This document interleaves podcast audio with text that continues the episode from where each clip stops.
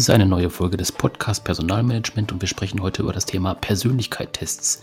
Und zwar Persönlichkeitstests in Recruiting und Personalentwicklung. Mit mir dabei ist die Heike Andrischak wie immer. Hallo Heike. Ja, hallo Michael.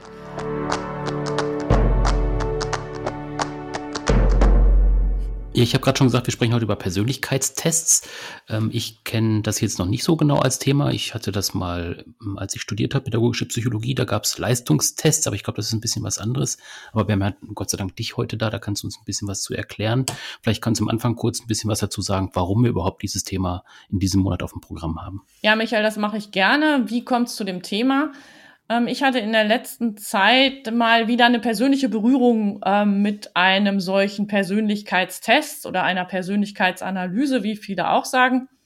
Und zwar im Rahmen eines Recruiting-Prozesses. Und zwar war ich diesmal auf der anderen Seite, sprich, ich war als Bewerberin unterwegs und habe dann eben einen, äh, im Rahmen des Bewerbungsverfahrens einen Test gemacht. Und ja. dieser Test war dann eben auch Gegenstand des ähm, Bewerbungsgesprächs und zwar unter zwei Aspekten, nämlich einmal so ein bisschen ähm, auch zu gucken, ob ich mich da wiedererkenne und so weiter. Und das andere war insgesamt über den Test zu sprechen, weil es war eine Bewerbung auf eine Stelle in der Personalentwicklung, was also auch schon mal darauf hinweist, ähm, diese Tests werden eben oft eingesetzt. Einerseits natürlich im Recruiting und andererseits ähm, in der Personalentwicklung.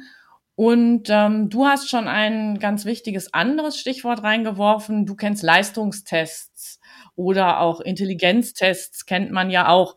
Ähm, das sind eben äh, ganz andere Tests. Äh, Persönlichkeitstests oder Analysen geben keinen Aufschluss über die Leistungsfähigkeit. Mhm, genau. Na, ähm, vielleicht macht Sinn, vorher mal zu gucken, was heißt eigentlich das Wort Persönlichkeit. Mhm, okay. Na, und ich habe mal äh, so bei dem eigenen Überlegung, man denkt immer, ähm, ja, das Wort kenne ich und ähm, mhm. habe eine Vorstellung im Kopf, aber wenn ich jetzt das irgendwie erklären sollte, deshalb habe ich auch mal ähm, das Internet bemüht in diesem Fall und habe eine sprachliche und eine psychologische Erklärung mitgebracht. Ähm, und die sprachliche Erklärung zum Stichwort Persönlichkeit ist aus dem Oxford Dictionary und da steht äh, Persönlichkeit ist ein Mensch mit, mit ausgeprägter individueller Eigenart.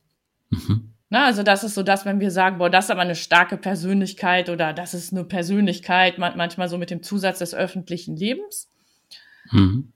Und ähm, wenn man jetzt die hört, die aus dem aus einem Lexikon der Psychologie ähm, stammt, ist das gar nicht so unähnlich. Ähm, dort wird gesagt, die Persönlichkeit ist die Gesamtheit aller überdauernden individuellen Besonderheiten im Erleben und Verhalten eines Menschen. Ne, was da vielleicht besonders ähm, hervorsticht, ist das Wort überdauernd. Also das ist was, was längerfristig da ist. Mhm. Und dass es eben ein Aus, äh, die Persönlichkeit eben Auswirkungen hat auch darauf, wie wir Dinge erleben und wie wir uns verhalten. Mhm. Okay. Das klingt jetzt erstmal für mich noch so ein bisschen äh, nebulös, weil ich wüsste jetzt mhm. nicht genau, wie, wie kann man das erfassen, wie kann man dazu mhm. tatsächlich so einen Test aufstellen, ähm, mhm. wie funktioniert das? Ja, und da ist genau im Grunde so das Thema Verhalten ähm, auch immer so ein bisschen der Ansatzpunkt. Also, jetzt kommt es auch noch mal ein bisschen wissenschaftlich daher. Ah, sehr gut. Ah, und zwar Schon mal Kaffee holen, weil es ein bisschen trocken ja, wird. Äh, genau, ja, damit du dich einschläfst. Ne? Genau. ähm, also man unterscheidet erstmal grundsätzlich zwei Arten. Das heißt, das eine sind psychometrische Tests und das andere sind projektive Analysen. Und da ist bei dem, beim zweiteren ist das bekannteste, was man kennt, dieser Rorschach-Test. Also da werden ja so bestimmte Bilder gezeigt und dann äh, erzählt der sogenannte Proband, also derjenige, der den Test macht, ähm, dazu, ähm, was er da sieht und was ihm dazu einfällt und was da, äh, was das auslöst. Also man gibt ähm, relativ wenig Information rein und ähm, der äh, die Testperson ähm, äußert sich dann zu dem, was angeboten wird und daraus werden Rückschlüsse über die Persönlichkeit gezogen. Und bei diesen sogenannten psychometrischen Tests, das sind in der Regel Fragebögen, ähm, wo man seine Zustimmung oder Ablehnung zu bestimmten Aussagen kundtut und das wird dann ausgewertet. Ne, also da sind dann eben, äh, da geht's dann eben um Sätze. Ähm, mir ist es immer ganz besonders wichtig, ähm, alle bei einer Entscheidung mit einzubeziehen, zum Beispiel. Mhm. Okay. Ne? Also das ist so, das ist so ein Beispiel. Mhm. Ähm, und das ist eben so ein, dann das letzte, was ich erklärt habe, ist so ein sogenanntes direktes Verfahren. Das heißt, das ist dann, da nimmt man so eine Selbsteinstufung vor. Und oft wird dann gesagt, na ja, aber ähm, natürlich kann man auch anhand der Formulierung ähm, und des Aufbaus vielleicht an der einen oder anderen Stelle darauf schließen, was da wohl eine ähm, sozial erwünschte Antwort ist und dann verfälscht das mhm. das Testverfahren. Ähm, dem wird innerhalb von guten Verfahren schon alleine dadurch begegnet, dass es ähm, an anderer Stelle nochmal wieder ähnlich gelagerte Themen und Aussagen gibt, die versuchen, so eine gewisse Konsistenz im Antwortverhalten dann sicherzustellen. Also da wird nochmal geguckt, ähm, ist es jetzt wirklich so? Oder aber man macht nicht nur eine Selbsteinstufung, sondern auch äh, eine Fremdbeurteilung, also lässt jemand anderen das ausfüllen mhm. ähm, mit Blick auf die eigene Person. Jetzt hast du ja gerade von der Situation gesprochen, in der du selber gewesen bist, also sprich ein mhm. äh, Auswahlprozess von neuen äh, Mitarbeitern, also tatsächlich im Recruiting dann. Ähm, Gibt es denn auch diese Tests dann später äh, ja, im regulären Betrieb? Also mache ich auch nochmal Persönlichkeitstests mit Mitarbeitern, die tatsächlich bei mir im Unternehmen auch sind? Ja, das, äh, das passiert durchaus auch. Ähm, dann geht es im Grunde um das Thema Personal, Personalentwicklung. Mhm. Ähm, manchmal so im Zusammenhang damit, welche äh, Perspektiven können einem aufgezeigt werden. Also da geht es dann um klassische Dinge wie Karriereplanung ähm, und da gibt es dann mittlerweile auch eben den Begriff, dass sie integriert sind in ein sogenanntes Development Center. Also das ist so ein bisschen das Pendant zum Assessment Center, nur immer mit Blick darauf, eine interne Entwicklung in irgendeiner Form einzuschätzen. Jetzt hast du ja auch ähm, davon gesprochen, dass du beide Seiten im Prinzip kennst. Also beide Seiten mhm. des Tests im Prinzip. Ähm, du hast auch gerade beschrieben, wie das dann auf der Seite ist, äh, wenn man sich selber eben verhält. Äh, wenn wir jetzt auf die andere Seite gucken, wenn ich den Test durchführen lasse, äh, auf der anderen Seite den auch auswerte, ähm, kann es da auch zu Problemen kommen bei der Auswertung oder zu Verzerrungen? Ähm, wie sind da so deine Erfahrungen? Mm, ja, immer wenn wir in irgendeiner Form Informationen aufnehmen, begeben wir uns in die Gefahr, ähm, dass wir ähm, einen sogenannten Beurteilungsfehler machen oder ähm, das neu modernere Wort ist, äh, dass äh, das Problem Unconscious Bias auftritt. Mhm. Ähm, was heißt es jetzt? Ähm, einfach nur eins zu eins übersetzt heißt Unconscious Bias unbewusste äh, Vorannahme oder unbewusste Verzerrung. Und das ist im Grunde ein klassischer Beurteilungsfehler. Das heißt, wann immer wir in irgendeiner Form Informationen aufnehmen, ähm, versucht unser Gehirn es uns ein bisschen leichter zu machen und selektiert die ähm, anhand von Mustern, die wir äh, kennengelernt haben.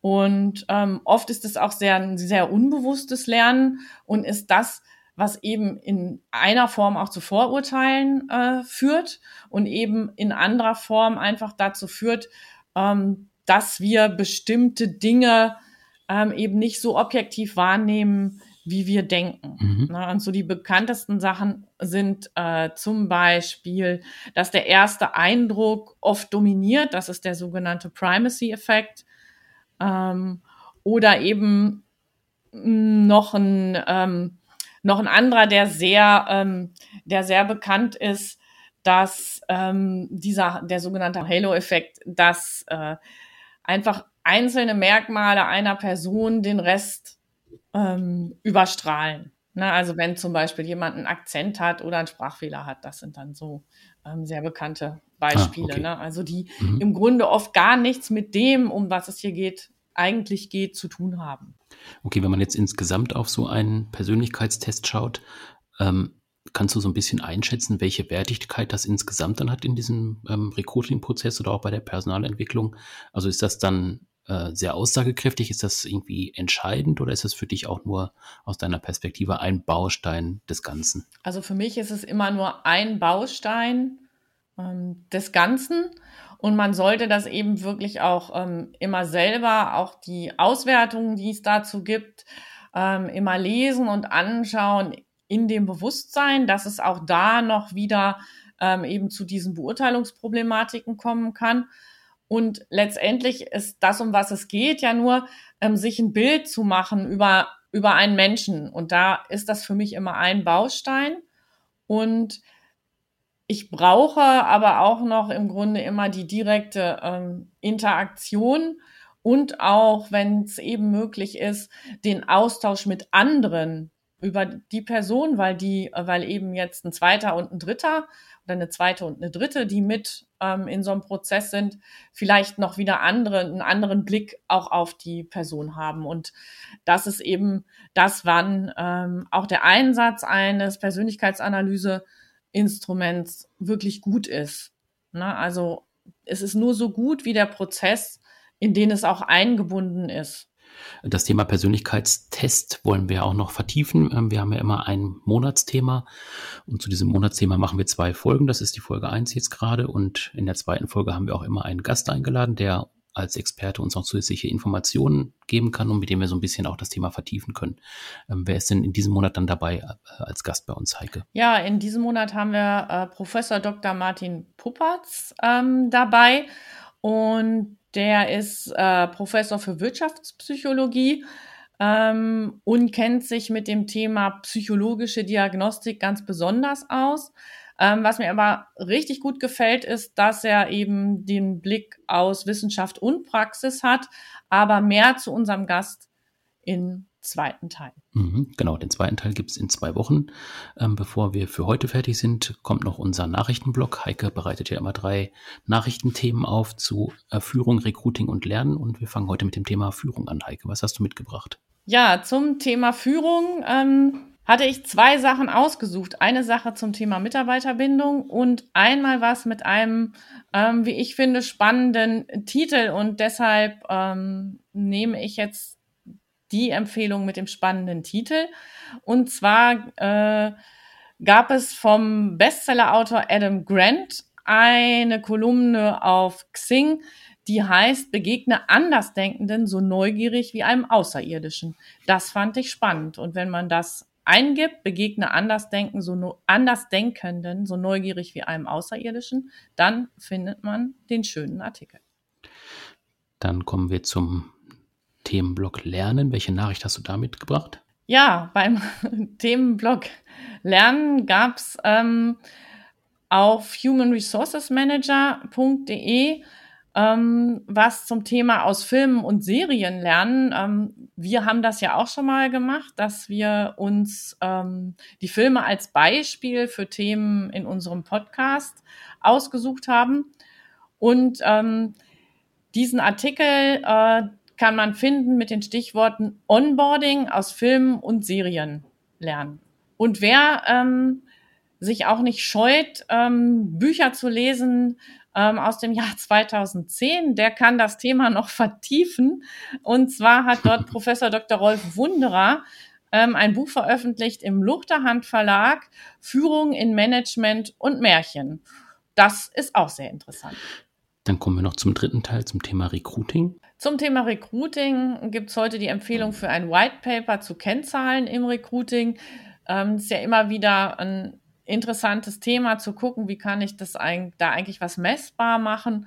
Und genau unter diesen, mit diesen Stichworten White Paper, äh, KPIs im Recruiting kann man dieses finden. Genau, und die Links und Hinweise zu allen Nachrichten, die packen wir nochmal in die Shownotes dieser Folge. Das heißt, äh, man kann jetzt einfach nochmal in die Shownotes reingucken und die Sachen anklicken, äh, in Ruhe durchlesen. Und ja, man hatte jetzt zwei Wochen Zeit, was zu lesen, bis wir dann mit der nächsten Folge am Start sind. Genau, aber ich kann es mir nicht verkneifen, weil das war das, worüber ich wirklich gestolpert bin. Es gibt eine passende okay. DIN-Norm zum Thema. Oh. Und zwar ist das die DIN 33430.